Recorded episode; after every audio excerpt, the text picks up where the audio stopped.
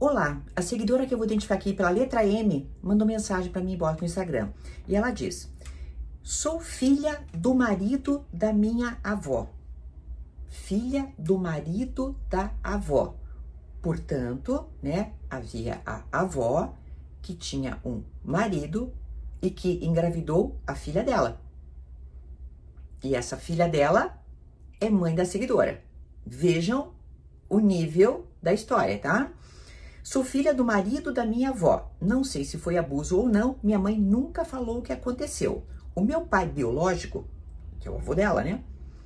Falou que ele gostava muito da minha mãe. Não sei se ele bebia muito e mexia com mulheres, porque minha avó mesmo falou. Minha mãe descobriu que estava grávida, fugiu de casa na época e foi morar com meu pai, que é meu pai adotivo, que me registrou e cuidou de mim. Então, essa mulher foi molestada pelo pai ou padrasto, não sei o que era, engravidou, foge de casa e casa com outra pessoa, tá? Esse homem representou então o pai para nossa seguidora, tá? Só que ele não sabia que estava grávida, só desconfiou porque nasci poucos meses depois, eles estarem juntos, ele confrontou ela, disse que foi abuso e ele queria que denunciasse. Ela não quis, mesmo assim, ele me registrou e me chama de filha até hoje. Quando eu tinha três ou quatro anos, minha mãe fugiu e nos deixou, eu e meus irmãos, com ele. Quer dizer, a mãe depois teve outros filhos sai de casa e larga essa criança. Aí esse novo marido da minha mãe faleceu. Logo ela conheceu esse marido atual dela. Eu já morava com a minha mãe e meus irmãos, ficou com o meu pai adotivo. Ela foi viajar e me deixou na casa da minha avó. Até aí minha avó me tratava bem, ela pediu para morar com ela, acertei meu pai biológico sempre foi agressivo, nunca gostava que eu brincasse com menino, mesmo eu sendo criança na época, eu fui morar com ela sem pensar como meu pai biológico era. Ou seja, ela é colocada então, é abandonada pela mãe, que é que a entrega à casa do abusador, certo? Minha avó começou muito a me criticar por tudo que eu fazia, não deixava eu ver minha mãe, inventava que eu queria que minha mãe e meu pai biológico ficassem junto. Eu, sinceramente, nunca pensei nisso, me criticava por tudo, pela comida, da forma que eu me vestia. Ela sempre aumentava as coisas, meu pai biológico só acreditava nela. Eu queria ir embora de lá, mas tinha medo do meu pai biológico me bater por qualquer coisa. Fiquei sete anos lá. Hoje não moro mais com eles. Quando saí, fiquei com tanto medo do meu pai me bater. Tenho medo dele até hoje, de ficar sozinha, não só, só não sei o que fazer. Doutora, carrego isso até hoje. Fiquei com depressão e ansiedade. Antes parecia que eu tinha perdoado tudo, mas parece que não. Sinto que não tenho vontade de ter nenhum contato com eles depois que saí de lá. Já fui lá, tentei seguir em frente, virar a página, mas não tem como. Quando penso no que aconteceu ou que eles não mudaram em nada, sinto uma raiva tão grande e penso que queria que Deus cobrasse deles todo o mal que me fez. Tentei seguir em frente, parecia que eu tinha perdoado, mas tenho pesadelos à noite que tô lá, querendo sair de lá.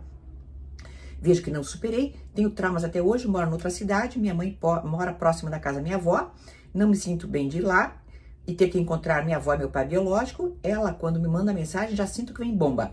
Doutora, penso em me afastar e não ver, não ter contato com nenhum, nenhum com eles. Sinceramente, não sei se gosto do meu pai. Minha mãe, eu tentei me aproximar, virar página, mas não consigo. Minha mãe sempre falava que eu tinha que perdoá-lo, porque um dia irão, irão morrer, posso ficar com remorso.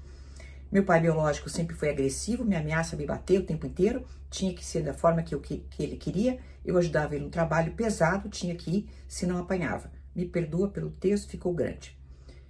Bem, querida, é um caso de família inteira doente, mas inteira doente. Vamos lá. Seu pai biológico era casado com a sua avó? Abusa da enteada, que eu creio que é enteada, então no caso talvez não seja o pai biológico da tua mãe, tá?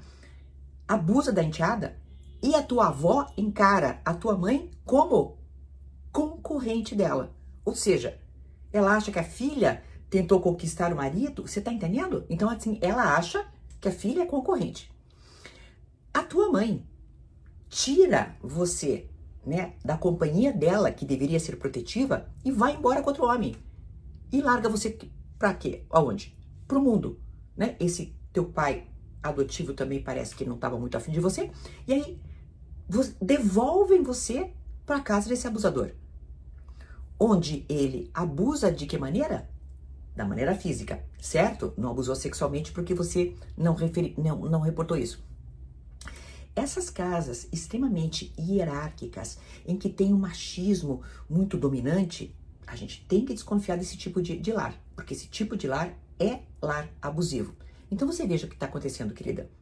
Você teve e tem uma avó abusiva que permite os abusos perpetrados contra você, que encara a própria filha que foi abusada como concorrente. Você tem um avô barra pai abusivo e você tem uma mãe negligente. O que que tua mãe fez? Vitimizou você. Esse processo a gente chama de revitimização. Ou seja, a tua mãe foi vitimizada e ela gera, numa, numa intergeracionalidade, ela gera uma outra vítima que é você. Evidentemente, com mil problemas psicológicos, como depressão e ansiedade, que é pouco ainda, né, querida? E pesadelos recorrentes. Querida, é uma família completamente narcisista e de quem você tem que manter muita distância assim. Sem problema nenhum. Eles vão morrer? Sim. Eu vou morrer. Você vai morrer. Basta estar vivo para morrer, querida. Então, ficar pensando que quando a pessoa morrer. Não, tá, meu amor? Não. O afastamento é a melhor coisa que você faz dessa família narcisista. Mas terapia tem que ser feita urgentemente, querida. De verdade. Um processo terapêutico constante, longo, em que você tenha intimidade com o seu terapeuta, com a sua terapeuta, com o seu psicólogo, com a sua psicóloga, para que você tenha um rumo mental que tire você dessa insegurança toda que você sente, tá bom, querida? Família doente, a gente mantém distância. Por favor. Até uma próxima.